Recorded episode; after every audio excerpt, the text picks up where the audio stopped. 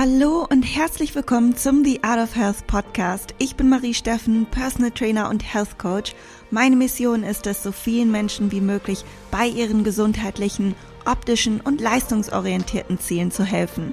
Dazu haben wir die brandneue The Art of Health App entwickelt und einen Online-Kurs gelauncht, der alles beinhaltet, was du für deine Journey brauchst. Mehr Infos dazu findest du in der Beschreibung dieses Podcasts.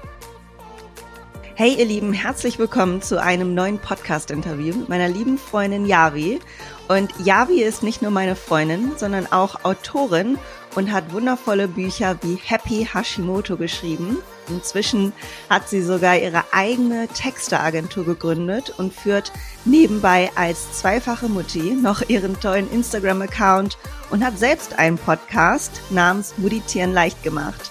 Und Yavi und ich kennen uns jetzt schon seit über drei Jahren, wenn ich mich nicht täusche. Und wir haben uns kennengelernt, da wir beide Teil des Women's Health Teams waren. Und daraus ist zuerst eine Coach-Kundenbeziehung entstanden, da sie sich an mich gewendet hat und ich sie coachen durfte. Und danach sind wir dicke Freundinnen geworden, was sich mit der Zeit, die wir gemeinsam in Griechenland hatten, noch weiter intensiviert hat.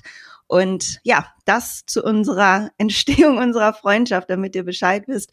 Und jetzt freue ich mich, dass du da bist, meine Liebe. Voll schön. Ja, hast du schön zusammengefasst. Ich freue mich total, jetzt mal in deinem Podcast zu sein, nachdem du ja schon in meinem warst. Ich weiß nicht, ob du das äh, erwähnen wolltest. Auch eine coole Folge gewesen Anfang Januar. Ähm, Auf jeden ja, Fall. Ich hoffe, ich kann auch einen so wertvollen Beitrag leisten in deinem.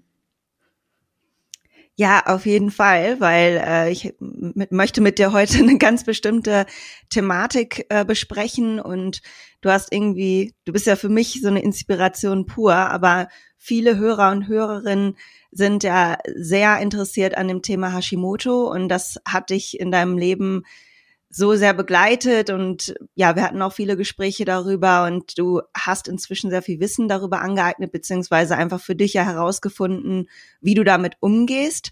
Und ich wollte dich heute erst einmal darüber einfach fragen, wie deine Journey war, ob du das so ein bisschen mit uns teilen kannst und vor allem zum Start vielleicht, wie du herausgefunden hast, dass du Hashimoto hast. Also um einfach mal dazu starten, denn viele sind da ja an diesem Punkt und wissen dann nicht mehr weiter oder fallen vielleicht auch in ein tiefes Loch, weil sie denken, oh Gott, oh Gott. Und wie war das bei dir eigentlich? Hm.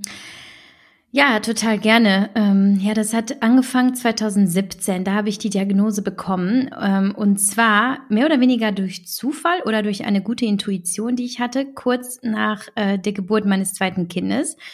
Ähm, es war für mich eine ohnehin ziemlich schwierige Zeit, ähm, weil wir in dieser, also kurz nach der Entbindung, drei Wochen nach der Entbindung, sind wir von einer Stadt in die nächste gezogen. Mein Mann hat nonstop gearbeitet. Ich war dann eben mit den zwei Kindern alleine und habe auch noch mein erstes Buch gerade finalisiert. Also es war kurz vor Abgabe beim Verlag.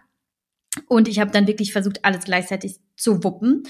Und von jetzt auf gleich äh, ging es mir aber psychisch total schlecht. Also ich habe wirklich gedacht, ich hätte jetzt eine postnatale Depression. Und ich hatte schon mal Depressionen ähm, und einen Burnout Mitte 20 und es hat sich exakt so angefühlt. Und habe einfach gedacht, okay, wow, jetzt bin ich eine dieser Frauen, die, ne, die dem quasi machtlos ausgesetzt sind, weil es sind Dinge, die die einfach passieren, eben diese, diese postnatalen Depressionen, das kann wirklich jeder Frau passieren. Ähm, allerdings war es so, dass ich durch den Umzug diese, diese postnatale Untersuchung beim Frauenarzt noch nicht gemacht hatte und wusste, dass meine Schilddrüsenwerte noch nicht untersucht worden waren. Und ich hatte schon eine leichte Unterfunktion in der Schwangerschaft und musste erstmals ähm, L-Tyroxin, ähm, also ein Schilddrüsenmedikament, supplementieren, und irgendwas in mir sagte, geh doch mal zum Arzt und lass doch mal deine Schilddrüse checken, weil wer weiß, ne? Es, ich hatte ja schon natürlich ein bisschen Wissen. Ich war ja auch Coach und Ernährungsberaterin. Ähm, und ich, äh, ich dachte, kann ja nicht schaden, da noch mal einen Blick drauf zu werfen. Und tatsächlich sagte er, da ist, stimmt was nicht. Wir machen mal ein Sono vom, vom, äh, von der Schilddrüse und gucken uns das mal an und testen dann äh, weiter. Und es hat wirklich nicht lange gedauert. Und ich erstmal, glaube ich, war ich in wirklich guten Händen, weil sie war ja letztlich eigentlich nur ein Hausarzt und die Hausärzte gehen da gerne mal so drüber, gerade bei diffusen Symptomen oder sagen, ja klar, Sie sind halt frisch gebackene Mutter, lassen Sie sich Zeit oder, ähm, oder testen vielleicht auch nur einen Schilddrüsenwert, der erstmal vielleicht nichts aussagt. und er war da aber sehr spezifisch und äh, konkret. Und dann hat sich das halt tatsächlich durch das Sono ähm, bestätigt. Und ich hatte dann die Diagnose, er sagte ja, Sie nehmen jetzt Thyroxin. Und ähm, das hat mich im ersten Moment gerettet, weil das Problem war tatsächlich, mir ging es so schlecht, dass ich teilweise nicht in der Lage war, meine kleinen Kinder zu versorgen.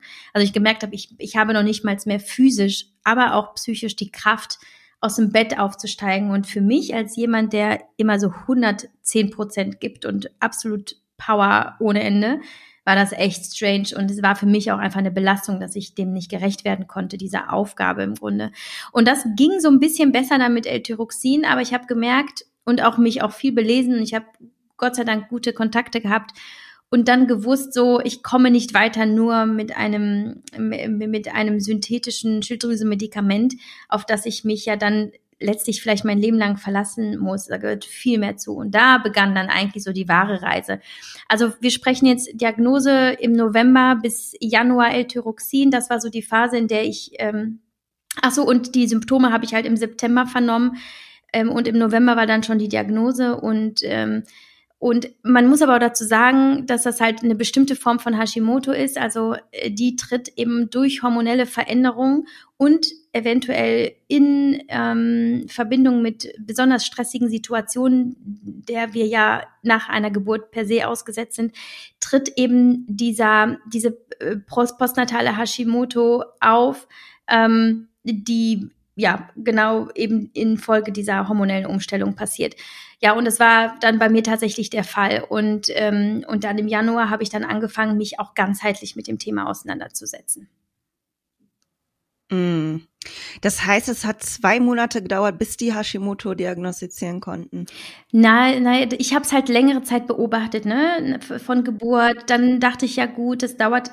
Es trat auch nicht sofort auf. Also es war dann die. Am Anfang hatte ich noch so ein Hoch und es war so von jetzt auf gleich. Ich würde sagen, ich habe vielleicht innerhalb von drei, vier Wochen habe ich reagiert und habe dann mir dann äh, Arzttermin gemacht. Und dann hat er das aber wirklich innerhalb von wenigen Ta Tagen diagnostiziert. Also ich war nicht eine äh, dieser Patientinnen oder Patienten, die teilweise Monate oder Jahre umherirren und kein ähm, Arzt sie dann ernst äh, ernst nimmt, sondern ich hatte da direkt Glück mit meinem Hausarzt. Ja, ja, das ist genau das Problem, was ich so oft sehe oder auch an Kunden schon erlebt habe, wo man dann irgendwie so auch als Coach ja nicht mehr weitermachen kann. Also du kannst halt irgendwie sagen, lass dir mal die Werte abnehmen, aber wenn der Arzt dann sagt, ja, wir gucken uns nur TSH an, mh, hm, ja, und jetzt, äh, keine Ahnung ähm, bis man da den geeigneten Arzt gefunden hat. Da bin ich einfach so glücklich, dass du da sofort an die richtige, richtige Adresse gekommen bist, weil man vertraut ja auch erstmal seinem Arzt. Es sei denn, man hat so ein bisschen Ahnung von den Schilddrüsenwerten und weiß, dass das nicht ausreicht. Ne? Aber die meisten wissen das ja nicht. Die sagen, ja, der Arzt sagt, die Schilddrüse ist in Ordnung, wunderbar. Ähm, was kann es denn jetzt sein oder ist es jetzt mein Lebensschicksal, mhm. so ungefähr. Ne? Ja, zumal ähm, gerade diese Schilddrüsenspezialisten einfach so rar sind oder einfach voll überbucht und man kommt ja dann einfach auch gar nicht an einen Termin ran. Und ich sag mal so, der Hausarzt ist so der nette erste Step, die Diagnose zu haben, aber er ist jetzt auch nicht der Heilbringer, ne? Also das ist sowieso erstmal kein Arzt, sondern das bist du immer selber. Aber es war jetzt nicht so enlightening und ich dachte so, boah, dieser Mann hilft mir jetzt. Ich wusste aber, ich muss hier was machen, weil das ist kein Dauerzustand, das ist nicht der Anspruch, den ich habe an mich und mein Leben, dass ich irgendwie so halb, halb im Halbschlaf durch, durch die Welt gehe und äh, nicht mehr richtig fühlen, nicht mehr richtig erleben, nicht mehr richtig genießen kann. Das wusste ich, das kann nicht sein. Und ich habe das aber im Januar dann ähm, erstmals geteilt, glaube ich, war das bei Instagram. Und dann ähm, empfahl mir eine Followerin ähm, Dr. Simone Koch in Berlin. Und die kennen mittlerweile, glaube ich, fast alle in dieser Community, weil sie einfach eine Koryphäe auf dem Gebiet der Autoimmunerkrankung ist und sich sehr, sehr ganzheitlich, also als funktionelle Medizinerin mit gynäkologischem Background übrigens, extrem gut auskennt mit Hormonen. Und ich habe sie kontaktiert und sie sagte schon, ja, meine Warteliste ist lang, aber sie sagte, ja, ich bin genau dann und dann in Berlin geschäftlich, vielleicht können wir uns ja treffen. Und sie war dann so nett und hat mich dann aufgenommen im Mai. Also bis Mai habe ich dann noch ähm, quasi relativ unbewusst und so mit dem Wissen, was ich mir so erlangen konnte, bin ich so ein bisschen, ähm, ja, so habe ich mich damit arrangiert. Aber dann ab Mai in der Therapie bei Dr. Simone Koch das waren dann die ähm, wirklich entscheidenden Facts und Wendepunkte und die haben mir geholfen, wirklich zu verstehen, was ist Hashimoto, wo kommt das her, wo bin ich der Schlüssel vielleicht auch zum, ähm, zu, zu ein, zum Erfolg, also zum Therapieerfolg, was kann ich tun, ähm, was kann ich vor allem über die ähm, medikamentöse Therapie hinaus tun? Und äh, das muss ich sagen, hat mir geholfen, äh, Hashimoto erstmal auch anzunehmen und dann aber mich von der Identifikation mit der Krankheit zu entfernen, sondern zu sagen, alles klar, das ist auch eine Chance für mich. Also vieles zu überdenken, äh, vieles neu aufzurollen, ähm, vielleicht auch aufzuarbeiten und dann neu anzufangen.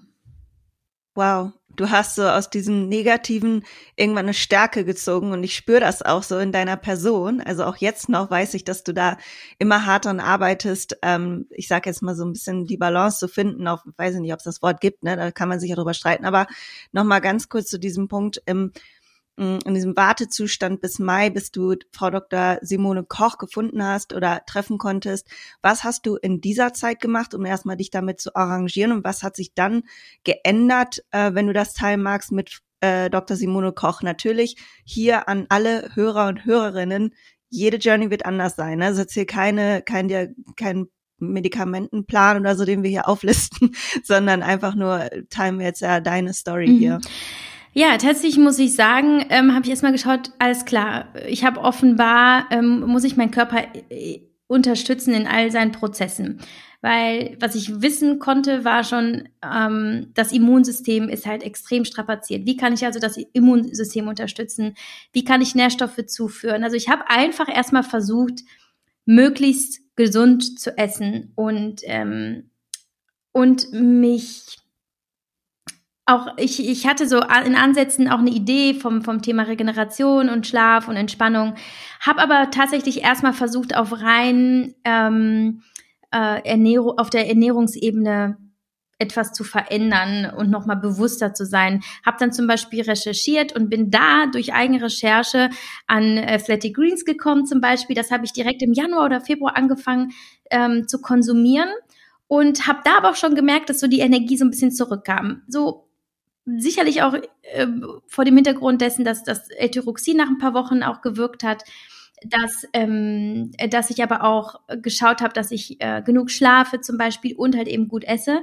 Aber so mit, so mit diesen Greens, wo ich jetzt natürlich rückblickend weiß, es sind einfach wahnsinnig viele Nährstoffe, die ein Körper mit Hashimoto aber auch braucht. Also wir mit Hashimoto haben einen viel höheren Nährstoffbedarf. Also wir schlucken und fressen ganz viel weil der größte Energiefresser im Körper ist das Immunsystem. Und es gibt, es, es kann, je nachdem, ob wir irgendwelche chronischen Vergiftungen haben oder Entzündungen, kann das bis zu 30 Prozent der gesamten Energiezufuhr am Tag auffressen.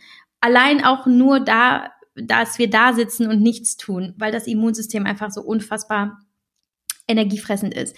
Und ähm, das kann halt eben auch sein, dass, dass Nährstoffe wie Vitamin D3 unfassbar schnell und in großen Mengen verbraucht werden. Je nach Typ, das ist total individuell. Das muss auch individuell getestet werden. Man kann nicht einfach sagen, so jeder Hashi hat genau das und braucht genau das. Es ist eben sehr, sehr wichtig, dass der Arzt oder die Ärztin ähm, ganz gezielt schaut, welche Vitamine äh, fehlen, welche äh, Mineralstoffe, was auch immer, Spurenelemente. Naja, und das hat er genau, da habe ich einfach eine Zeit lang, also jeden Tag 30 Greens habe ich getrunken, mache ich immer noch bis heute, ähm, weil ich damit einfach sehr gut fahre. Meine Verdauung hat sich wieder ein bisschen reguliert, meine Stimmung wurde ein bisschen besser, wobei auch da es wurde auch wieder langsam heller, ähm, aber man hat halt gemerkt, man ist auch psychisch sehr abhängig vom, von äußeren Faktoren.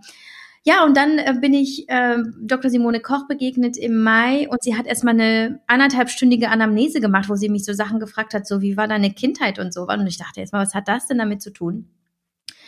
Und wo, ja, und wo ich, wo sie mir dann auch zu verstehen gegeben hat, der Ursprung einer solchen Krankheit, also einer äh, Autoimmunerkrankung, ob man will oder nicht, hat, hat einen psychosomatischen Zusammenhang. Ähm, also insbesondere ein Lebensstil, wie ich ihn geführt habe und wie er einfach in der heutigen Welt auch nicht selten ist, super viel Stress, gleichzeitig mehrere Rollen erfüllen zu wollen, ähm, der Anspruch an sich selbst, unverarbeitete Traumata. Das ist wie, wir haben das auch in unserem Buch Happy Hashimoto so beschrieben, es ist ein Riesenfass und wir füllen das im Leben mit unseren Erlebnissen, Emotionen, ähm, Glaubenssätzen und es wird immer, immer voller.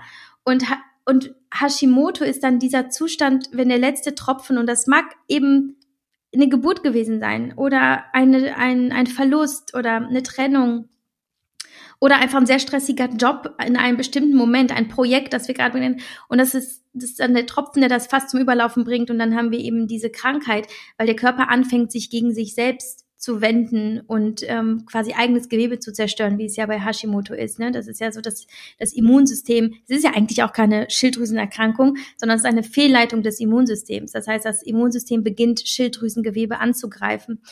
Und ähm, was wir da halt machen müssen, ist halt gucken, wie können wir eben das Immunsystem unterstützen, wie können wir Rezept, also wie können wir dort an den Rezeptoren ansetzen, dass sie genau die richtigen Signale schicken und ähm, wieder funktionsfähiger werden, die, die verschiedenen Prozesse im Körper.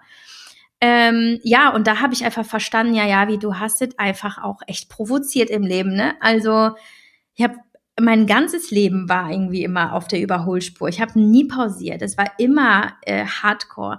Was ich genossen habe, ich habe mich total damit identifiziert. Aber gleichzeitig, und das meine ich mit Chance, wusste ich auch ähm, intuitiv, dass es kein besonders ähm, gesunder Lebensstil ist, gesund in dem Sinne von, ist nicht unbedingt für mich. Also da passiert noch sehr viel im Außen. Ich glaube, jemand, der so getrieben ist, ist nicht immer intrinsisch motiviert, sondern versucht eigentlich eben vielleicht bestimmten Erwartungen anderer entsprechen zu wollen, die es ja gar nicht gibt, oder ähm, ein bestimmtes Bild darstellen zu wollen, ähm, ist halt anerkennungsbedürftig und so. Und und ich habe exzessiv Sport noch gemacht ähm, und also schon besser als noch vor, vor einigen Jahren, aber es waren halt letztlich ja auch so die Spuren dieses Lebens ähm, von Karriere, äh, Körperobsession ähm, und verarbeiteter Traumata. Ja, und da hat mir die Dr. Simone Koch äh, wirklich entscheidende Impulse gegeben. Und zugleich war ich natürlich auch völlig ausgelaugt, weil ich hatte diese zwei kleinen Kinder, mein Mann war nie da. Ich habe gestillt und das waren immer zwei kleine dicke Monsterchen, die unfassbar viel aus meiner aus meiner 1,50 Körpergröße rausgesogen haben. Ähm, und sie hat auch gesagt, so du schläfst kaum, du stillst dein Kind alle zwei Stunden. Da hat sie mir auch erklärt, was, was Schlafmangel eigentlich mit, mit dem Immunsystem macht, ähm, wo mir der Zusammenhang noch nicht so klar war. Äh, und hat auch tatsächlich erstmal auf einen Therapieplan geschrieben, so allererstes Stressreduktion, abstillen. Da habe ich erstmal gedacht, also was, das geht gar nicht. Da kann mir doch nicht eine Ärztin sagen, ich soll jetzt mein Kind abstillen. Ähm, wobei ich auch sagen muss, also sie gibt ja auch nur die Empfehlung ähm, von von Maßnahmen, die sie erstmal als förderlich sieht und erkennt natürlich, ne, was, was braucht die Frau? Die Frau braucht einfach Schlaf, sie muss sich irgendwie erholen. Sie hat ja kaum Kraft und wie soll denn das Immunsystem und wie soll sie da, ne? Und ich habe dann ähm, nach acht Monaten circa nach der Geburt ähm, auch dann den Entschluss gefasst, okay, ich muss jetzt was für mich tun. Habe dann langsam abgestillt, äh, konnte dann Nächte durchschlafen. Es hat unfassbar viel ausgemacht. Und dann peu à peu, ich habe ähm, mich von diesem obsessiven Sport entfernt, habe und es war wirklich ein Struggle für mich, versucht mich mehr mit einer anderen Yavi zu verknüpfen, nämlich vielleicht dieser, die eigentlich sich auch nach Ruhe sehnt und nach, nach Liebe von innen und nach Wärme und nicht eben nach diesem, nach diesem krassen Leben auf der Überholspur.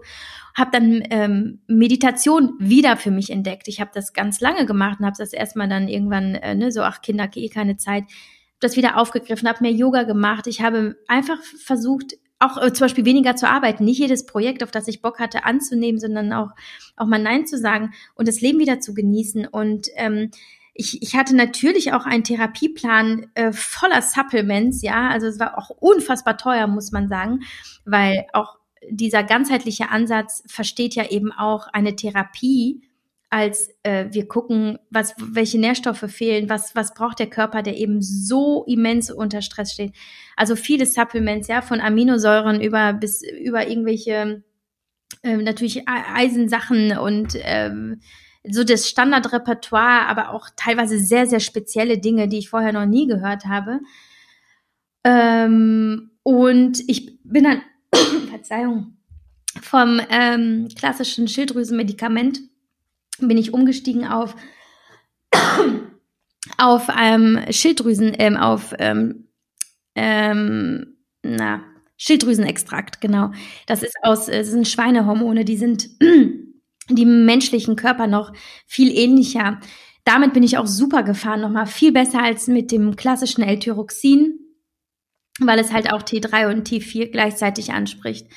Und äh, ja, und ich muss sagen, es hat sich innerhalb eines halben Jahres hat sich das alles so immens verändert, dass ich sogar, und das war Dezember, also ich war im Mai, war ich bei Dr. Simone Koch, wir haben mit den Therapien begonnen, ähm, auch den Darm auch nochmal unterstützt, das war auch nochmal wichtig, der war, der war auch ziemlich lediert, was auch sehr, sehr häufig der Fall ist. Und im Dezember habe ich zum Beispiel das erste Mal in meinem Leben, nachdem ich äh, schon als kleines Mädchen natürlich eine Zeit lang meine Periode hatte, da habe ich zum ersten Mal meine Periode wieder bekommen.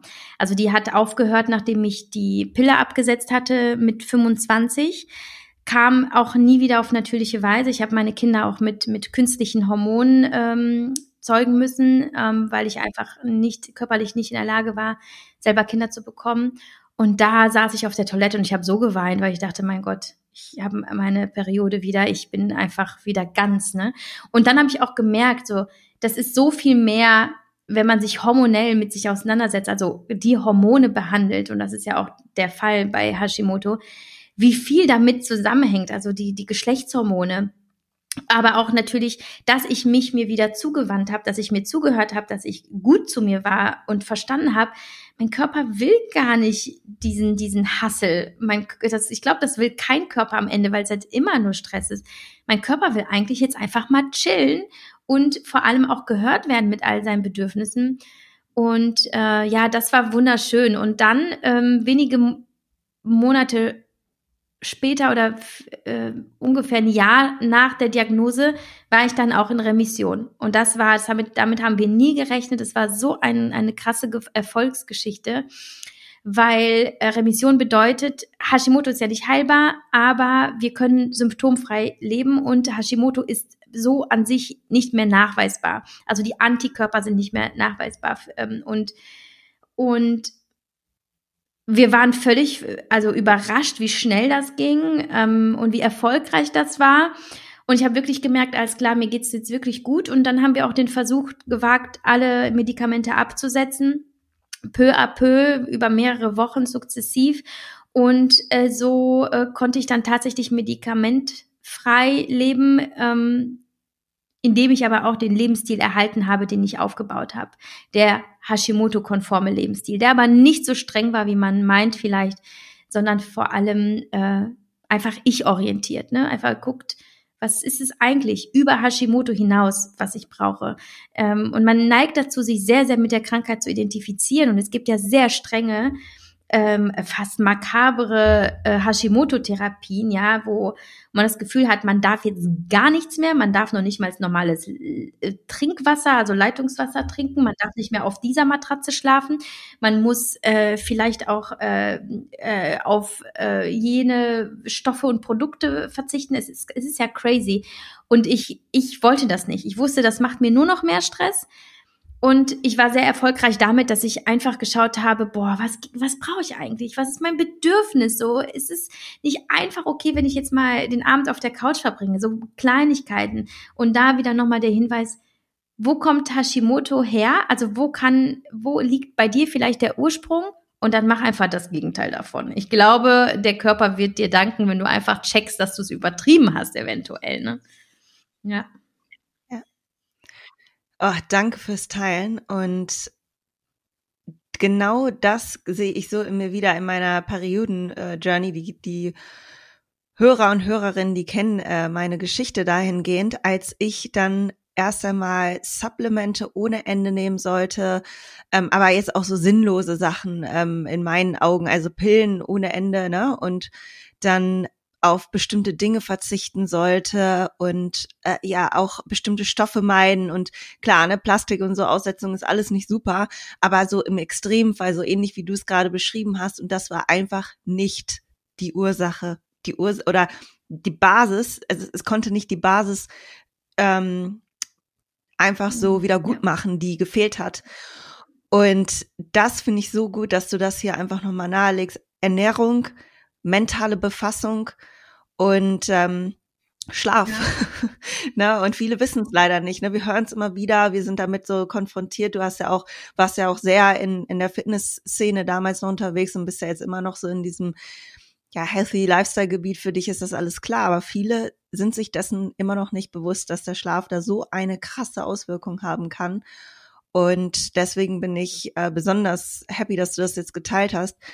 Mhm genau, als du dann in Remission warst, was einfach nur mega, mega, mega ist, hast du danach, du hast ja gesagt, du hast den Lifestyle dann auch aufrechterhalten, aber hattest du dann nochmal so Punkte, wo du irgendwann gemerkt hast, oh, jetzt will ich wieder zu schnell, jetzt, jetzt fühle ich mich ja gut, jetzt kann ich wieder Gas geben?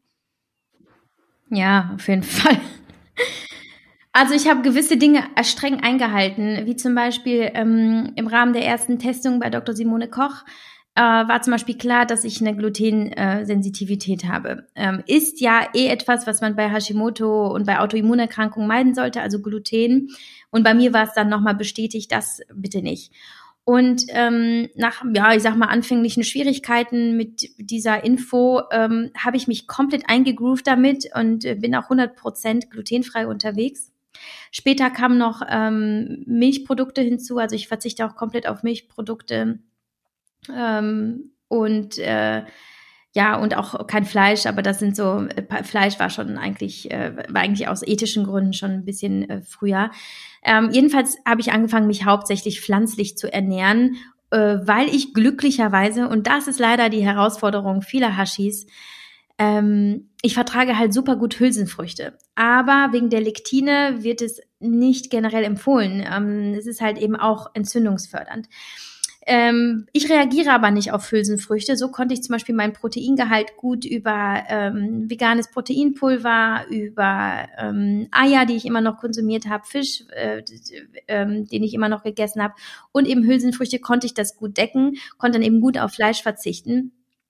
Allerdings ist gleichzeitig so die Empfehlung, ich sorry, ich bin jetzt gerade beim Thema Ernährung irgendwie hängen geblieben, ich komme gleich zu deiner Frage, äh, ist es so, dass Hash, Hashis schon eher gucken müssen, ähm, nicht unbedingt, ja, wie würde ich mich gerne ernähren, sondern wie sollte ich mich ernähren. Das heißt, so diese strengen Veganer stoßen da doch sehr an ihre Grenzen und ähm, müssen halt mal überlegen, ist es wirklich das, was ähm, meiner Genesung ähm, dient oder eben eigentlich eher nicht. Also weswegen ähm, Simone zum Beispiel auch Fleisch isst und so und sich sehr ähm, ja, man sagt ja omnivor, glaube ich, äh, ernährt und auch alles Mögliche, weil sie da aber limitiert ist in vielen Dingen, die sie einfach nicht verträgt. Da muss man halt schauen. Und bei mir war es so, da, da war ich streng.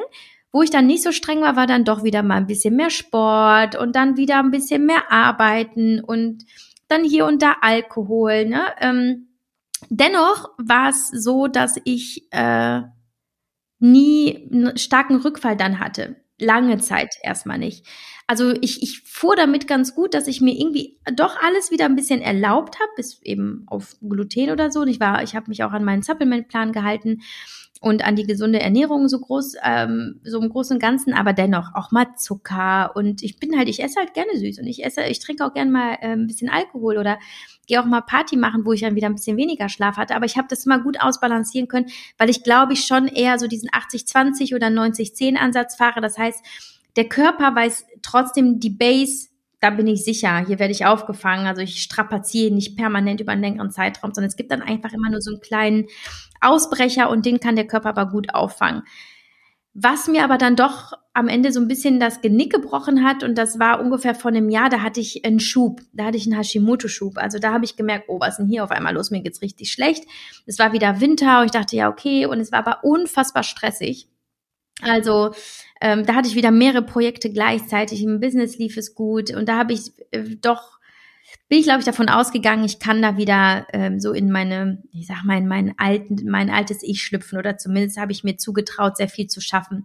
Und äh, dann kam eben noch eine äh, private Veränderung hinzu, also äh, eine Trennung von meinem Mann und das emotionale plus der Stress hat wieder einen Hashimoto-Schub ausgelöst und es war nicht gravierend, also meine Werte waren immer noch passabel, aber da haben wir beschlossen, dass wir dem Körper jetzt, nachdem er sich einige Wochen noch nicht erholt hat, haben wir ihn dann nochmal mit ein bisschen L-Tyroxin unterstützt, was ich gut vertragen habe. Und es hat mir geholfen, mein erstmal meinen Körper wieder zu entlasten. So, du musst gerade nicht kämpfen, du kannst dich gerade auf mal ein bisschen Support verlassen und ich regel alles andere. Und das war auch völlig okay. Und das ist auch mir ganz wichtig, auch an dieser Stelle zu sagen, ähm, wir haben so Angst vor dieser, vor dieser äh, permanenten äh, Medikation, dass wir immer was einnehmen müssen, vielleicht unser Leben lang. Und dann kriegen wir mit, oh, andere schaffen es auch ohne, ich will auch ohne. Ich finde, man sollte da vorsichtig sein. Also es ist überhaupt nicht schlimm und voll okay einfach.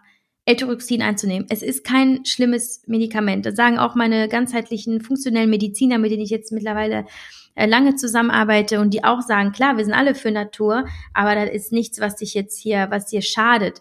Und, ähm, und wenn es dir wirklich hilft, dann dann lass dich da unterstützen. Und das war bei mir auch so. Und dann bin ich auch wieder aus dem Schub rausgekommen und ähm, bin aber auf jeden Fall achtsam und schaue mittlerweile zum Beispiel super streng auf Schlaf, ähm, dass ich da nach Möglichkeit nie unter sieben Stunden komme. Aber mein, mein Pensum sind ja eigentlich acht Stunden.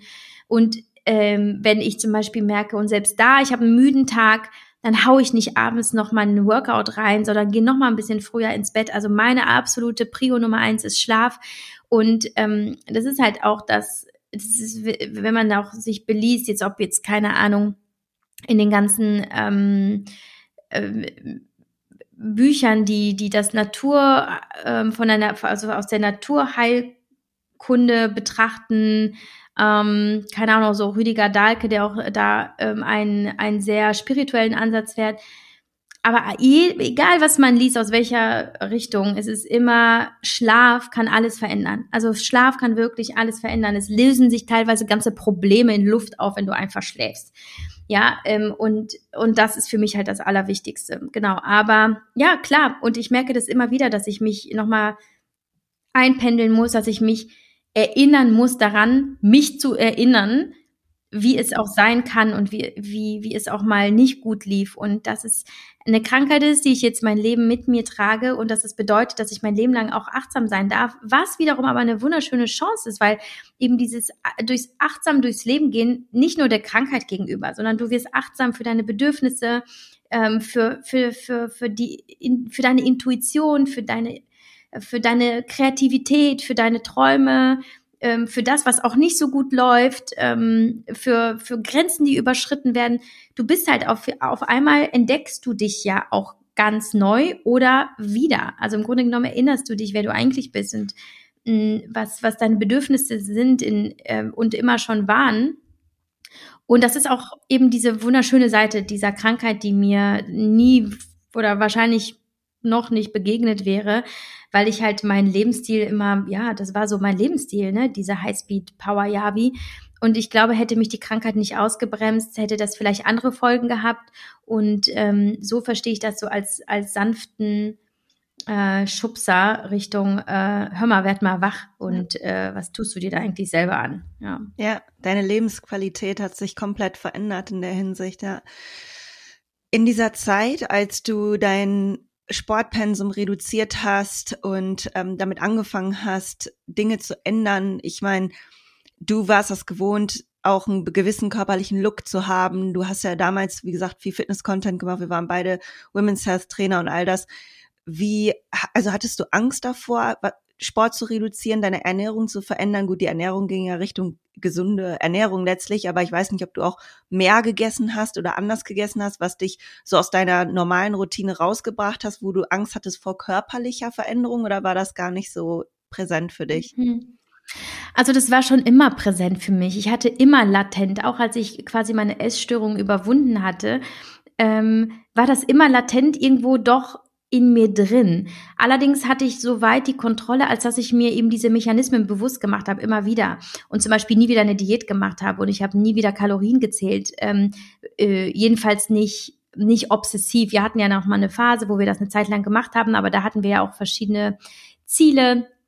Aber es war immer eine, ein, ein sehr gesundes Maß, mit dem ich mich wohlgefühlt habe und vor allem, was, wo ich wusste, ich kann da jederzeit drauf verzichten und ich bin da auch nicht so streng und ich bin totale, ich bin eine totale Genießerin und ich lasse mir meine Freude auch nicht nehmen. Das weißt du ja selber, dass wir da auch manchmal so ähm, ne, unsere Gespräche hatten. Und ähm, zu der Zeit war ich ja frisch Mama und mein Körper hatte sich eh verändert. Also es war äh, äh das, ich hatte eh nicht den Körper, den ich vor der Schwangerschaft hatte. Und ähm, deswegen hat mich das so diesen Moment, in diesem Moment auch gar nicht so sehr gestresst. Es war vielmehr so, okay, was kann ich, äh, was, wie, wie kann ich vor allem mein inneres Bild formen, also verändern, hinterfragen. Ähm, und ich habe mich tatsächlich mehr mit, mit meiner, mit meinem Ich auseinandergesetzt, als mit dem, was ich im Außen darstelle.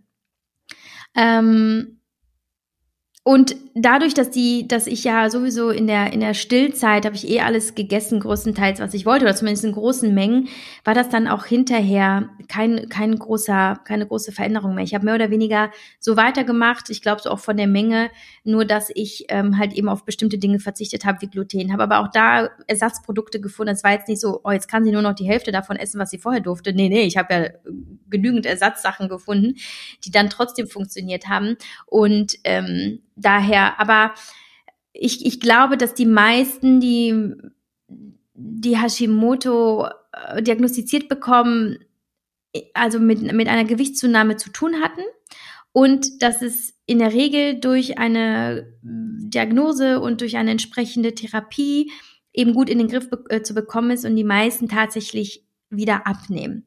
Ähm, wobei auch Simone und ich, das haben wir auch in unserem Buch behandelt, muss man auch sagen, dass Hashimoto per se nicht dick macht, ähm, sondern es ist eher die Veränderung des Lebensstils.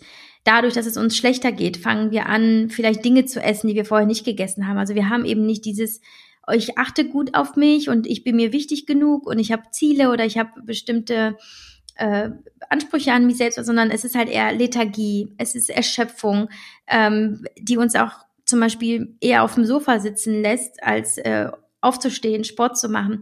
Also das ist halt leider oft, und ich glaube, das kennst du auch bei deinem Coaching, dass Menschen sich vertun, wie viel sie tatsächlich essen ähm, und äh, gar nicht so genau wissen, weil sie vielleicht noch nie Kalorien gezählt haben, was ja auch, auch völlig okay ist natürlich, aber gar nicht wissen, ne, was, was hat denn so dieser Teller Nudeln ähm, oder auch ein Salat, ne? Kaufst du dir einen Salat, denkst du, auch nur Salat, aber wenn du genau hinschaust, hast du da doch vielleicht 900 Kalorien, die du ja sonst in einer Tiefkühlpizza hast, weil da so viel drauf ist.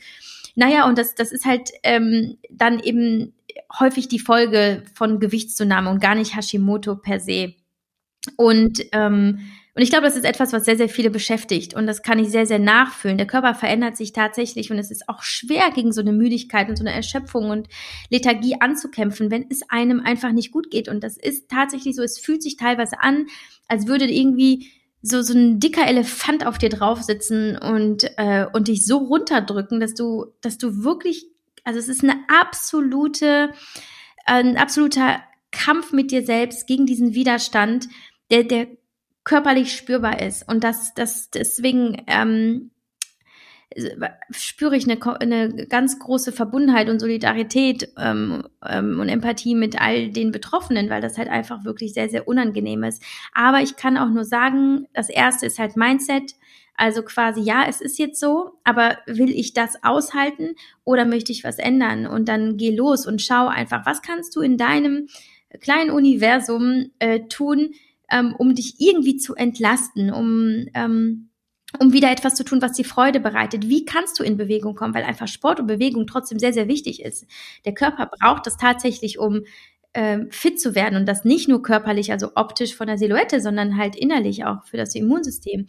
Was kannst du tun, um, ähm, um so zu essen, dass dein Körper davon profitiert und nicht noch mehr damit zu kämpfen hat? Du musst ja nicht alles direkt verändern, mach es nur Step für Step, aber geh los, also mach irgendwas, weil wenn du sitzen bleibst und das einfach nur so akzeptierst und sagst, ja, ich habe halt Hashimoto, ich, äh, da kann ich jetzt auch nichts für, dann ist es trotzdem ja einfach eine Verschwendung deiner Lebenszeit und ähm, dass du einfach heute noch hier bist. Das ist keine tödliche Krankheit, mit der kann man leben. Aber man muss so ein bisschen aus dem Opfermodus tatsächlich rauskommen. Und es tut mir leid, wenn ich das so sage. Es gibt viele, die sich doch einfach in diesen Opfermodus begeben, was ich auf der einen Seite verstehen kann, aber das ist halt kein Dauerzustand. Und äh, loszugehen und zu gucken, was kann ich halt tun, kleine Steps, peu à peu, nicht alles auf einmal sind auf jeden Fall eine Möglichkeit, das Ganze gut in den Griff zu bekommen. Und heute, da wandert was auf deinem Pullover, Marie.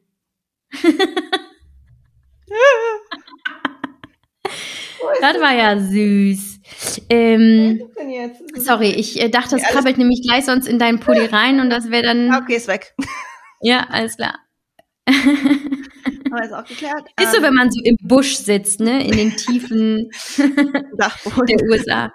Ähm, genau, also weißt du, so dieses, mach nicht alles, aber mach irgendwas, weißt du? Ja, danke, dass du da so äh, direkt bist. Ich finde das gut, um ehrlich zu sein. Und natürlich sind da auch nur die Leute mit angesprochen, die so fühlen, die sich gerne in die Opferrolle packen, ne? Und nicht diejenigen, die äh, sehr kämpferisch drauf sind. Ne? Natürlich braucht man denen nicht erzählen, äh, mach was, tu was. Also das ähm, immer an die gerichtet, die, die das so brauchen, so ein bisschen. Auf jeden Fall bezüglich der körperlichen Veränderungen Genau, es ist ganz häufig so, dass, das fand ich auch gut, dass Frau Dr. Simone Koch das so gesagt hat, es ist nicht unbedingt die Krankheit, sondern der Lebensstil, der sich dadurch verändern kann. Und diese Fehlinterpretation äh, seiner, seiner Verhaltensweisen ja auch teilweise, dass man denkt, man würde so wenig essen, weil man das vielleicht dann für zwei Tage tut, weil man dann in so einer Notsituation ist, dass man sich nicht mehr wohlfühlt, dadurch, dass man sich kaum mehr bewegt, dadurch, dass man eben vielleicht auch andere Dinge isst, dann denkt, okay, gut, jetzt muss ich irgendwie ins Defizit oder weniger essen und das dann vielleicht für zwei Tage macht und dann auch sehr extrem und dann merkt, ja, bringt mir nichts, vor allem mit einer Schilddrüsenunterfunktion oder eben auch Hashimoto ähm, als Autoimmunerkrankung ist ein Defizit halt überhaupt nicht sinnvoll. Ähm, in den meisten Fällen äh, ist, geht das eigentlich eher in die Hose, weil das noch mehr Stress für den Körper ist und wie du schon sagst, ne, die ganzen Nährstoffe, die gebraucht werden. Also das hatte mich da echt interessiert aus deiner Perspektive. Danke fürs Teilen.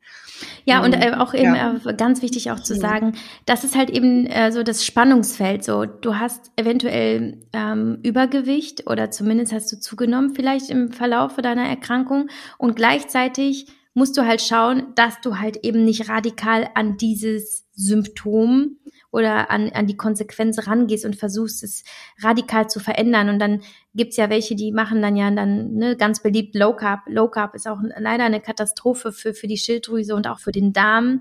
Ähm, war für mich, ich war, ich habe mich auch Ewigkeiten Low Carb ernährt. Also ich habe mich so daran gewöhnt, mir ging's immer gut damit. Auch muss ich sagen, okay, jetzt äh, hier Kohlenhydrate rein. Das hat auch sehr, sehr viel verändert. Also tatsächlich ist es auch so ganz viel neu definieren und ähm, und einführen in sein Leben, wovor man vielleicht bislang Angst hatte. Und ich muss dir ganz ehrlich sagen, auch so jetzt aus dieser spirituellen Sicht, war das für mich wichtig, um, ich sag mal so, die letzten äh, Spuren meiner, äh, meiner Essstörung irgendwie auszuradieren. Denn ich hatte ja so, so, obwohl ich ja meiner Meinung nach ja da schon raus war. Ich habe es ja nicht mehr im Alltag gemerkt und ich habe mich ja auch von diesen Körperidealen entfernt. Ich war eine ganz normale Frau.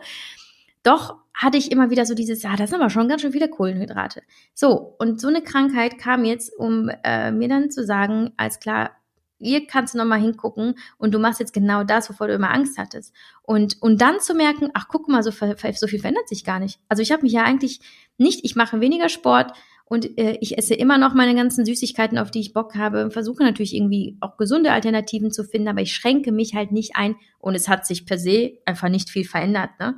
Also ähm, das hat mir wirklich gezeigt, wie wichtig es ist, dass man halt eben nicht nur Ernährung und Fitness, sondern auch eben Schlaf, wie geht's mir, äh, führe ich ein, ein gesundes ähm, Innenleben mit mir selber, ähm, auch sexuell vielleicht. Also es sind so viel mehr Komponenten in diesem Diät- oder Abnehmen-Business, die, die häufig einfach nicht gesehen werden oder die nicht genug beachtet werden. Klar, ich habe als Fitnesstrainerin auch immer gesagt, so das ist dein Workout äh, oder das ist dein Work, das ist dein Trainingsplan und so und so viele Kalorien musst du jeden Tag essen.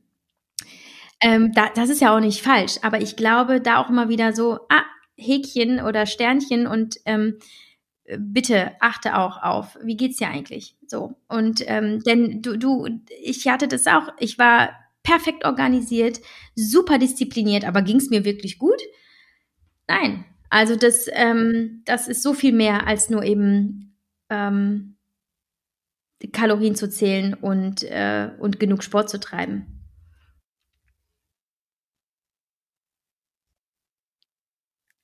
Nee, ich, ähm, tatsächlich ähm, war es eine, man sagt ja, also es war im Grunde genommen eine Sportsucht, die ich ähm, begleitet habe mit einer, ja, super strengen Diät. Also Essstörungen im Sinne von, ich habe halt einfach Angst gehabt vor Lebensmitteln, die ich auf keinen Fall einführen wollte. Ich habe super low Calorie gegessen, also selbst teilweise bei drei Stunden Sport nicht mehr als 1200 Kalorien am Tag, wo ja Natürlich hatte ich das Wissen damals nicht, aber heute weiß ich, na klar konnten da die Hormone nicht so funktionieren, wie sie wollten. Ähm, also im Grunde genommen war es halt einfach super strenges Kalorienzählen, absolutes Reglementieren jeglicher äh, Ess- und Lebensgewohnheiten äh, im Sinne meines körperlichen ähm, Auftretens. Ne? Das war alles. Hauptsache, ich, ich bin richtig fit und Hauptsache, ich sehe richtig gut aus. Und das war die aller, allergrößte Priorität. Und da war, wie alt war ich da? Also das hat angefangen, ich würde sagen, so mit 23. Und mit 28 ähm, kam halt eben die Diagnose, sie können so keine Kinder bekommen. Ich hatte ja meine Periode nie, meine Eierstöcke waren inaktiv, ich hatte keine aufgebaute Schleimhaut, die Hormone. Also, also ich weiß noch, wie der Arzt damals sagte, sie haben eigentlich den Körper, also der Körper denkt, sie sind ein Mann. Und ich habe halt auch einfach einen männlichen Lebensstil geführt, ne? Also Hardcore CrossFit, unfassbar viel Cardio, ähm, viel ähm, gearbeitet. Ich war einfach nicht verbunden mit der weiblichen Yavi, das muss man auch sagen, was aber auch andere Gründe hat, die einfach in meiner Kindheit liegen. Also das, das waren so Dinge, die ich dann aufarbeiten durfte. Und der Körper war ja, der dachte ja, okay, ich ja, kann hier so keine Kinder produzieren. Also ich bin ja keine Frau, um das jetzt mal so ähm, ganz direkt zu sagen. Ähm, und genau mit 28, also zwischen 23 und 28 war das halt sehr, sehr extrem. Und dann habe ich ähm, ja, es, wobei es fing schon früher an. Also ab 23 war ich sehr obsessiv im Sport, aber schon Anfang 20, als ich an die Universität kam und einen ganz tollen Freund hatte, der einfach so der schönste Mann war bis dato, den ich je gesehen hatte. Und ich wollte ihm einfach gefallen und ähm, habe immer und mein Vater hat immer gesagt, ja, wie du bist zu dick, ja, wie du bist zu dick, du darfst, du musst weniger essen, obwohl also wenn ich mir heute Bilder anschaue, immer einfach ein ganz normales Mädchen. Also es, es, gab auch einfach sehr viel Pressure in unserer Familie. Und es fing so mit 20 wahrscheinlich schon an, da habe ich schon teilweise nur Kohlsuppe gegessen, das weiß ich noch. Aber es war rein ne, Diätmaßnahmen, kein obsessiver Sport. Aber der Sport war für mich halt einfach eine sehr, das war wie, für mich wie eine Droge, war auch definitiv eine Sucht einfach. Und genau, ja. Und dann mit 28 habe ich dann ähm, mit der Diagnose angefangen, mein Leben zu verändern. Ähm, weil ich gemerkt habe, okay, das ist nicht das, was du sein willst. Das, äh, das ist nicht das Leben, das du führen willst. Du möchtest Kinder und du möchtest dich vor allem eigentlich wieder ganz fühlen und geliebt fühlen und ähm, dich mhm. selber lieben können. Und das war dann einfach eine sehr, sehr äh, spannende Reise ab da, ab 28. Und die ist wahrscheinlich noch immer nicht vorbei. Das ist ja eine never-ending Story gefühlt. Ja, Wow, und hast du dann in der Zeit auch eine Therapie, glaube ich, noch zusätzlich gemacht, ne? um mhm. das aufzuarbeiten, sicherlich, ja. ja. Ja. ja, aber das, äh, was du schon sagst, das hat dann erst nochmal richtig begonnen, als du diese Diagnose hattest, dass du nochmal noch mal tiefer gegraben hast, vielleicht, äh, wie, was will ich wirklich, wonach ist mir wirklich. Ich finde das so schwer selber zu differenzieren, wenn man ähm, ja diese, diese Balance zwischen wann kann ich Gas geben und es ist jetzt auch nicht, ne, huch, mache ich jetzt zu viel Stress, ist es jetzt zu viel, ist ja auch Stress, immer darüber nachzudenken. Und wann ist es wirklich angebracht zu sagen, jetzt ist es zu viel. So, jetzt ist es an der Zeit, wo ich sage, ich mache heute kein Workout mehr oder ich nehme dieses Arbeitsprojekt nicht mehr an. Das ist, äh, finde ich, so die Kunst und wahrscheinlich ist es auch immer gar nicht so ein richtig und ein falsch, sondern man, man testet sich aus oder wie gehst du damit um? Wie spürst du das? Mhm.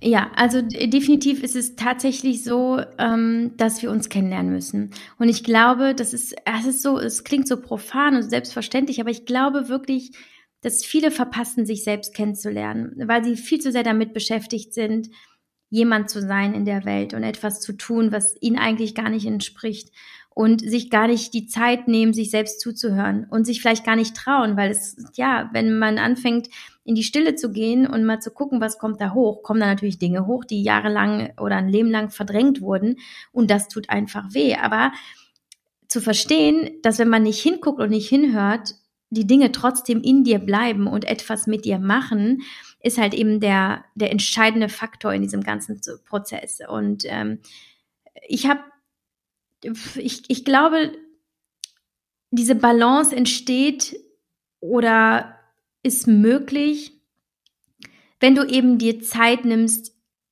für dich selber und dich mit dir selber auseinandersetzt. Und ich persönlich glaube, dass der, der schönste Weg und auch der heilsamste und effizienteste ist, einfach immer wieder still zu sein und ähm, ob jetzt in der Meditation, das ist etwas, was ja vielen Angst macht. Ich, oh, ich kann nicht meditieren, ich will nicht meditieren. Aber einfach, ähm, wie oft ich so einfach die Augen schließe und meine Hände einfach auf mein Herz oder auf meinen Bauch lege, also insbesondere auf meinen Bauch, weil da, da sitzt ganz, ganz viel so auch im, unteren Bereich der Frauen, auch an gespeicherten ähm, Emotionen, auch den unschönen und Traumata.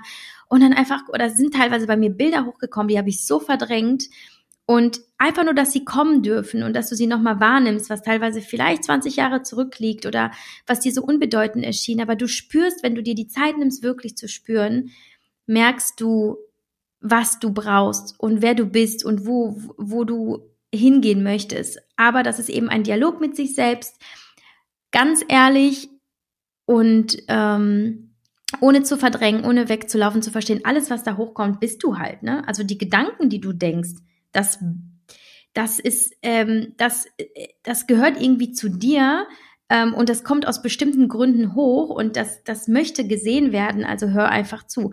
Ich glaube, es ist einfach wirklich dieses Kennenlernen und dann mit der Zeit und es ist, ich dauert Jahre jetzt bei mir und manchmal merke ich selber noch nicht, was ich brauche. Ich habe manchmal so Momente, dann sage ich auch so, ich weiß gerade einfach nicht, was ich will. Ich weiß einfach nicht, was ich will und das ist dann auch okay.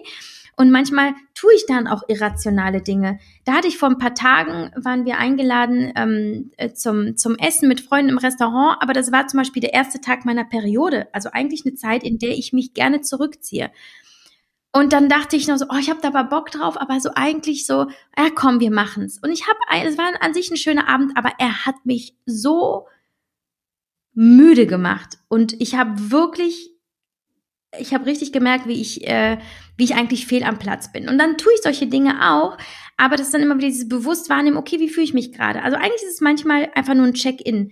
Was brauche ich? Wie geht's mir? Was brauche ich wirklich? Ähm, also nicht dieses, ja, ich brauche das Projekt fertig machen, sondern ich brauche, mein Körper schreit danach. Und das findest du mit der Zeit heraus. Aber ähm, sich darauf einzulassen und sich selber zu glauben und zu trauen und, und vor allem mehr auf die Gefühle als äh, auf die Gedanken. Das ist halt ganz wichtig, weil die Gedanken sind ja manchmal auch einfach nur Dinge, die so von außen reingekommen sind, die du so aufgenommen hast, ähm, Glaubenssätze und so weiter. Und da kann ich immer nur sagen, glaub nicht immer alles, was du denkst, ja, es kommt hoch aus bestimmten Gründen, ist auch alles okay, aber geh vor allem ins Gefühl, also geh noch mal tiefer.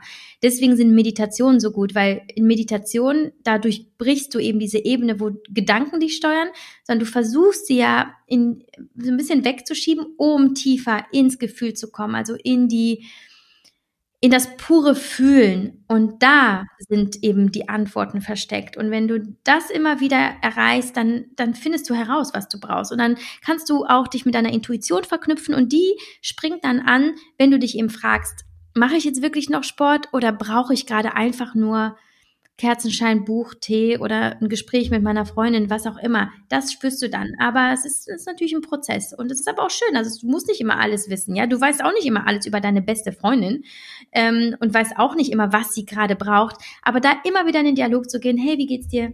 Was machen wir heute? Was könnte dir jetzt richtig gut tun? Also so wie du mit deiner besten Freundin sprechen würdest in diesen Momenten, sprich dann auch so mit dir. Und ich glaube, damit äh, tust du dir den größten Gefallen. Mm, danke fürs Teilen Ich, ich liebe das, weil ich habe selber gerade so eine Phase, in der ich jeden Morgen meditiere. Ich merke, dass ich das brauche. 10 bis 15 Minuten. Das, man kann sicherlich noch länger meditieren, aber es ist gerade so für mich diese Zeit, die, wo ich dann auch gelassen meditieren kann und nicht denke, oh Gott, was passiert jetzt irgendwie in der nächsten Stunde? ne? Und so eine, so eine gute Introduction wieder, weil ich da auch so in Phasen vorgehe. Und ich hatte genau heute Morgen diesen Punkt, wo ich merke, ich bin so aufgewühlt diese Woche, viele Sachen stehen an. Ähm, ich muss jetzt das finden, was ich brauche. Was brauche ich denn jetzt? Und dann ich bin nicht auf den Nenner gekommen. Ich dachte, ja, was brauche ich denn jetzt? Ich weiß es jetzt nicht. Und dann irgendwann, Marie, es ist okay. Vielleicht musst du es jetzt nicht wissen. Du musst jetzt nicht in der Medit Meditation darauf kommen, was du brauchst oder was du fühlst oder was du in deinem Leben irgendwann in der Zukunft als Vision machen willst. Das ist ähm, ich sag so, das zu mir selber, aber ich dann, das ist gerade irgendwie mehr Stress, als einfach nur diese Stille zu nutzen. Und wenn ich nicht drauf komme, ist das super, dann wird es irgendwann in der nächsten Meditation vielleicht kommen oder ne, auch nochmal einfach, um das so zu teilen, weil du das auch gesagt hast. Viele haben diesen Anspruch dann an der Meditation oder denken, sie würden da jetzt, ähm, wer weiß, wie auf äh, ein, ähm, eine äh, hier Erleuchtung. Erleuchtung kommen. Und diese Erwartungshaltung darf man nicht haben, sonst wird's stressig, dann ist es keine Meditation. Und manchmal kommt ein Moment, wo man vielleicht ein Aha-Erlebnis hat oder sich auf einmal ganz anders fühlt oder auch vielleicht sogar was Spirituelles hat, eine Verbindung zu der Natur oder sonst irgendwas. Aber manchmal kommt es auch nicht und das ist okay. Also das so anzunehmen, ist, glaube ich, wichtig in einer Meditation. Deswegen finde ich es gut, dass du das gesagt hast. Ja, und ich finde halt vor allem, also abgesehen davon, äh, man darf sich da auch, wie du schon gesagt hast, gar nicht so sehr unter Druck setzen. Es ist eher so dieser Gedanke und ich, also ich, irgendwann kam mir das so in den Sinn, wo ich dachte, krass, ich checke mein Handy öfter als mich selbst. Das kann doch nicht sein. Also was kann wichtiger sein als ich? Also, und das war so für mich so eine, so ein Aha-Moment, wo ich dachte, also okay, wenn ich mich nicht zwischendurch frage, wie geht's mir eigentlich ähm, und äh, ne, dass ich auch mal in die Ruhe gehe, ähm, dann kann ich auch nicht erwarten, dass jemand anders oder etwas anderes in dieser Welt mich tragen und beschützen und und lieben kann. Und das ist für mich einfach auch ein ganz klarer Aspekt von Gesundheit äh, im ganzheitlichen Sinne. Äh, immer wieder innehalten ähm, und sich selbst zuwenden, ja, nach innen gehen ohne eben Erwartung zu haben. Äh, äh, allein, dass du in diesem Moment dein ganzes System, dein ganzes Nervensystem beruhigst, ja, also klar, es ist wissenschaftlich erwiesen, dass Meditation funktioniert. Es kann Krankheiten ähm, lindern, allein weil, weil eben dein Puls langsamer äh, geht. Das alles fährt so ein bisschen runter, was einfach auch Regeneration pur ist. Plus natürlich, was da an, an äh, seelischen ähm, äh, Happenings äh, stattfinden kann, klar, aber du tust einfach auch deinem Körper was Gutes, ne? Und äh, ist einfach schön. Zehn Minuten, wie du sagst, ist ja schon zumindest etwas. Und äh, ich muss auch sagen, das, das sollte man vielleicht auch irgendwie hinkriegen und sei es dann abends vorm Schlafen oder zwischendurch. Ich habe einfach teilweise gemerkt, also wenn ich ganz ehrlich zu mir bin, ich hätte nur das snacken lassen können. Ich hätte dieses 10 Minuten Scrollen durchs, äh, durch Instagram lassen können. Dann hätte ich ähm, noch dies und das und dies und das. Und ich hätte eine Stunde Meditation locker klar machen können. Aber wir befassen, es ist eigentlich nur eine Entscheidung. Wir befassen uns meistens eben mit Dingen, die wir vielleicht ganz unbewusst tun oder weil wir daran gewöhnt sind. Und würden wir an der einen oder anderen Stelle kürzen, hätten wir genug Zeit, um uns mit uns selbst auseinanderzusetzen. Aber man muss es halt wollen. Und ich glaube, das ist auch teilweise so ein Angstfaktor und ich kann das so gut verstehen. Ich habe auch manchmal Phasen, obwohl ich ja meditiere, wo ich denke, boah, auf keinen Fall gehe ich jetzt in eine Meditation. Auf keinen Fall. Schaffe ich jetzt nicht. Ich halte es jetzt gerade nicht aus. Ähm, und ich kann es halt einfach nachvollziehen. Und ähm, das ist nicht, man ist nicht immer in der Lage, das aufzufangen. Und äh, gerade wenn es einem schlecht geht, ist es schwierig zu meditieren, aber genau dann ähm, ist es, glaube ich, genau das, was, was man braucht. Mm, ja, ja, ich hatte auch, äh, ich probiere gerade jeden Morgen auch eine andere Meditation aus und ich habe zwei am Wochenende G-Meditationen gemacht. Also für diejenigen, die da auch so ein bisschen Schwierigkeiten haben, alleine einfach in der Stille zu sitzen, kann das, glaube ich, eine gute Alternative sein, um selbst Natur beobachten, das aktiviert schon dein parasympathisches Nervensystem, also das nicht Fight-or-Flight-Modus, sondern einfach dieses Ruhe. Ne? Man muss ja nicht sofort irgendwie in tiefe Gedanke, Gedanken gehen oder ne, Bilder, die vielleicht hochkommen, sondern erstmal das eventuell. Noch eine letzte Frage oder ein letzter Punkt, wenn das für dich äh, noch zeitlich in Ordnung ist. Klaro. Wir haben ja so eine gewisse nicht nur das ganze Fitness, Healthy Lifestyle, was uns irgendwie verbunden hat, sondern auch eine spirituelle Art irgendwie, die wir beide so ein bisschen haben in uns. Und ähm, ich fand das so toll, als wir bei euch waren, da durften wir Teil an deinem Ritual nehmen oder das beobachten zumindest, als ihr auf einmal rausgelaufen seid. Und ähm, eure Wünsche und Träume, das war ja Neujahr, aufgeschrieben habt. Und ähm, vielleicht kannst du uns einfach mehr über dieses Ritual erzählen und wie du deine Vision oder Träume manifestierst. Kannst mm. Das wäre oh. sehr interessant. Ja, da brauchen wir noch eine Stunde. Das ist eins meiner Lieblingsthemen. Ja, ähm, ich hatte irgendwann verstanden, wie viel in meinem Leben entstanden ist, weil ich es in meinen Gedanken kreiert habe. Ich habe natürlich auch äh, Bücher dazu gelesen. Da gibt es also ne, ähm, Gesetz der Anziehung zum Beispiel oder von Joe Dispenza äh, die Bücher. Es ist halt auch äh, ähm, neurologisch nachgewiesen, dass wir mit unseren Gedanken, die reine Energie sind, natürlich die Energie im Außen auch verändern können. Alles ist Energie. Und das, äh, du ziehst genau das an, was du raussendest. Und ich habe dann immer so wieder über mein Leben nachgedacht, krass, ich hatte das, ich hatte das immer vorher schon gewusst oder ich habe es in meinen Gedanken gesehen. Und irgendwann habe ich dann angefangen, es ganz bewusst, alles, was ich wirklich haben wollte, aus bestimmten Gründen, also etwas, wo ich dachte, das ist so mein, äh, mein Calling oder das ist so mein, mein Urge oder was auch immer, das äh, führe ich mir jetzt klar vor Augen. Und dann habe ich das ähm, äh, integriert, zum Beispiel in mein Journal am Morgen, dass ich mir klare Visionen, einmal im Jahr mache ich das und genau, wo du, genau als ihr da wart, ähm, wart ihr da? Fällt mir gerade ein. Als, war das im Winter? Ah, ja. Ja, stimmt, das war ja im Dezember. Sorry, ich war gerade jetzt kurz irritiert. Genau. Und das, ähm, äh, die, die Zeit Dezember und Januar ist insofern wichtig, weil ich im Dezember, Ende Dezember mein Jahr reflektiere und überlege, was war gut, was war nicht gut, was hat, was, ähm, was hat mir gedient und was nicht, um dann im nächsten Step Anfang Januar das loszulassen, was ich nicht mitnehmen möchte und gleichzeitig das zu visualisieren und zu manifestieren, was in diesem Jahr passieren soll. Und ähm, so rückblickend äh, war das wie, wie so ein Businessplan, also der, der sich immer wieder erfüllt. Und ähm, deswegen überlasse ich nichts mehr dem Zufall. Alles, was mir wichtig ist, nehme ich auch auf in meine Meditation oder in die Visualisierung. Und als ihr da wart, das war das Ritual der Rauhnächte. Das ist, äh, ich gehe da jetzt nicht zu sehr in die Tiefe, aber ein Teil dieser spirituellen ähm, Praxis ist halt eben, dass man sich 13 Wünsche aufschreibt fürs nächste Jahr und zwölf davon rituell verbrennt zwischen Weihnachten und ungefähr dem 6. Januar. Das heißt, jede Nacht verbrennst du abends, wenn es dunkel ist, am besten so gegen Mitternacht, aber ich bin da jetzt nicht so streng, verbrennst du einen dieser Wünsche, die du zerknüllt hast, du weißt nicht welcher und schickst somit deine, deinen Wunsch ins Universum und den letzten Wunsch öffnest du. Das ist der, um den du dich selber kümmern musst. Das ist der, den du am Tag 13 nach dieser spirituellen ähm, Praxis öffnest du den und weißt, alles klar, das ist das, das macht das Universum nicht für mich, das mache ich selber.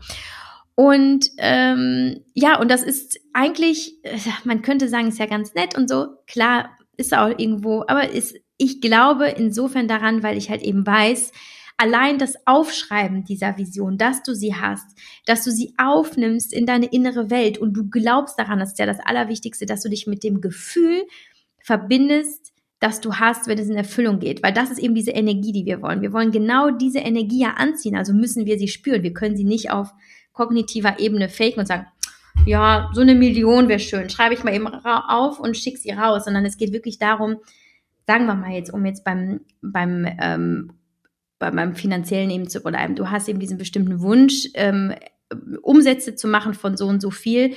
Ja, aber dann verknüpfe dich mit dem Gefühl, das entsteht, wenn du diese Summe auf deinem Konto siehst. Was machst du dann? Wie, wie gehst du durch die Welt? Also du musst es wirklich spüren und sehen und diese Dankbarkeit in diesem Moment dafür ausdrücken, dass es schon real ist. Das heißt, das Universum, es geht im Grunde genommen darum, dass es das bestätigt, was du eh schon in dir hast. Und, ähm, und es heißt nicht, dass alles immer in Erfüllung geht. Es ist aber eher auch, also die Dinge, die bei mir vielleicht nicht so ganz funktionieren, wovon es aber nicht viele gibt tatsächlich, ist es, dass ich mir denke, ah, okay, war es wirklich mein Wunsch? Und war es wirklich mein, meine intrinsische Motivation? Hatte, war die Intention gut? Wo ich mich dann immer wieder hinterfrage, alles klar, es war eigentlich, war das nicht unbedingt das, was ich wollte. Und ähm, ich kann auch, jetzt um den Bogen nochmal zu Hashimoto ähm, zu schlagen, ähm, das habe ich auch in der Zeit, ein bisschen später habe ich das auch gemacht, dass ich mich sehr mit dieser Yavi verknüpft hat in diesen Visualisierungen, die diese Krankheit nicht, ähm, die von dieser Krankheit nicht beherrscht wird, sondern die ein Leben lebt be im Bewusstsein darüber, dass sie da ist, völlig okay, die tut mir ja auch an sich nichts, aber dass ich mich vor allem um mich kümmere und da hat Hashimoto erstmal gar nichts mit zu tun. Und ähm, ich glaube, das hat mir einfach sehr geholfen, so schnell zu genesen, in Anführungsstrichen, ähm, und mich besser zu fühlen, weil ich mich mit dieser Energie verknüpfe, die ich spüren will in meinem Leben. Und Energie ist ja auch alles. Also Geld ist Energie, Erfolg ist Energie, ähm, alle Menschen sind Energie. Also auch Menschen, die du anziehen möchtest, ist ja auch die Energie, die du anziehst. Also im Grunde genommen kannst du alles erschaffen in deinen Gedanken. Wichtig ist, es ist dein wirklich großer, echter, intrinsischer Wunsch, die Intention stimmt und du kannst dich mit diesem Gefühl verbinden und vor allem daran glauben, dass du das anziehen kannst. Das ist ganz wichtig. Ja, also ich finde es eine wunderschöne Sache. Ich denke mir mal, why not? Ne? Also es schadet dir ja nicht. Ist ja auch immer wieder schön. Ich glaube, viele haben einfach Angst, groß zu träumen. Nee, mein Gott, nee. Also diese Beförderung wäre ja ganz nice, aber das schaffe ich doch eigentlich eh nicht. Ist schon vorbei, weil dann wirst du wahrscheinlich dich immer unbewusst in dieser Position oder in diesem Leben befinden, in dem du bist, weil warum sollte etwas anderes passieren? Du bekommst genau das, was du dir selbst zutraust. Also wenn du wirklich viel willst, dann denk auch viel und fühl viel. Also träume so groß, wie es geht und denk, also viele sagen ja, oh nee, besser bescheiden denken, besser nicht so viel. Das, also wie sieht das denn aus? Aber damit limitierst du dich selbst. Also wenn du, ähm, wenn du wirklich viel erreichen möchtest, dann trau dir auch alles zu und erschaff das auch in deinen Gedanken. Das ist nur so mein, mein, mein Tipp. Ich glaube, ähm, das muss man auch so ein bisschen erproben, aber es kann sehr, sehr viel erschaffen. Auf jeden Fall. Und ich bin da so inspiriert von. Ich werde das auf jeden Fall auch machen, weil ähm, wir waren bei Yavi und auf einmal läuft sie raus. Und ich erkläre das alles später. alles klar, gut ja, wir machen erstmal. Und dann brannte es auch. dann brannte auch schon draußen das Feuer. ja, ja, ja. Also das, das Spirituelle kam auch definitiv mit Hashimoto, muss ich auch sagen. Also ich hatte zwar immer schon so einen Hang zu, meine, meine Eltern waren es ja auch irgendwo in Ansätzen, es war nie ganz fern, aber so dieses Echte, so diese, diese, diese, dass ich so viel selber kreieren kann, allein aus mir selber heraus, das ist ja schon spirituell. Also zu wissen, ich habe da irgendwie so eine göttliche Kraft und ich kann alles, was ich will, das kam wirklich erst mit Hashimoto. Und da muss ich sagen, ähm, bin ich ja schon fast dankbar für. ja, ja, kann man auch wirklich so sehen. Und was du mir auch so sehr gelehrt hast, ist dieses Fragen kostet ja nichts. Also wirklich hey. das einfach so zu diesem, zu diesem genau. Thema Möglichkeiten nutzen und sich trauen und man hat nichts zu verlieren und natürlich gibt es Momente, in denen man bestimmte Dinge vielleicht nicht fragt. Ja, klar, aber in meisten Momenten sind es eher ähm, der Käfer krabbelt. Hab ich gerade gedacht. Der ist ja gerade über die Kamera gelaufen. Ah, hör mal. In den meisten Fällen sind es halt so Momente, wo du dich eher nicht traust oder wo du denkst, wie sieht es aus und ähm, das so der mhm. Hintergrund ist und die, die falsche Intention nicht zu fragen. So. Und ähm, ich möchte jetzt unbedingt zum Schluss auf dein Universal äh, nochmal hier zu sprechen kommen. Das ist ein neues Journal, was Javi kreiert hat mit ganz tollen leitenden Fragen, wo du einfach selber notieren kannst jeden Tag, ähm, ja, alles möglich zu deiner mentalen Gesundheit. Und Journal hat auch tatsächlich äh, wissenschaftlich belegt einen so so tollen Effekt auf alles, auf deinen Schlaf, auf deine wie gesagt mentale Gesundheit, die wiederum dein ganzes Inneres ähm, beeinträchtigt, beeinflusst und deswegen da werde ich dir auf jeden Fall den Link nochmal in die Beschreibung packen, wenn dich das interessiert. Ja, wie danke dir für, mhm. für deine Zeit. Super, gerne. Oh Gott, ich habe wieder viel zu viel erzählt. War das, hattet ihr überhaupt einen roten Faden? Ich bin so von, von einem zum anderen gesprungen. Nee, super gerne. Also ähm, ich kann dazu jetzt auch nur noch einfach mal abschließend sagen, wichtig ist wirklich Leben genießen. Und das bedeutet, sich selber so zu genießen, wie man ist, ohne sich verändern zu wollen, groß. Ne? Man kann Ambitionen haben und Ziele und und auch Projekte, meinetwegen auch Körperprojekte, aber dabei eben die, die Lebenslust nicht zu verlieren und äh, zu verstehen, ähm, ja, zum Glück gehört halt eben nicht nur das Äußere, sondern halt eben auch das Innere und das sollte man genauso pflegen. Und das äh, kann aber auch einfach sehr, sehr schön sein, wenn man sich traut, ähm, hinzuschauen und hinzufühlen. Ja. Danke, Marie, auch an dich. Danke, danke.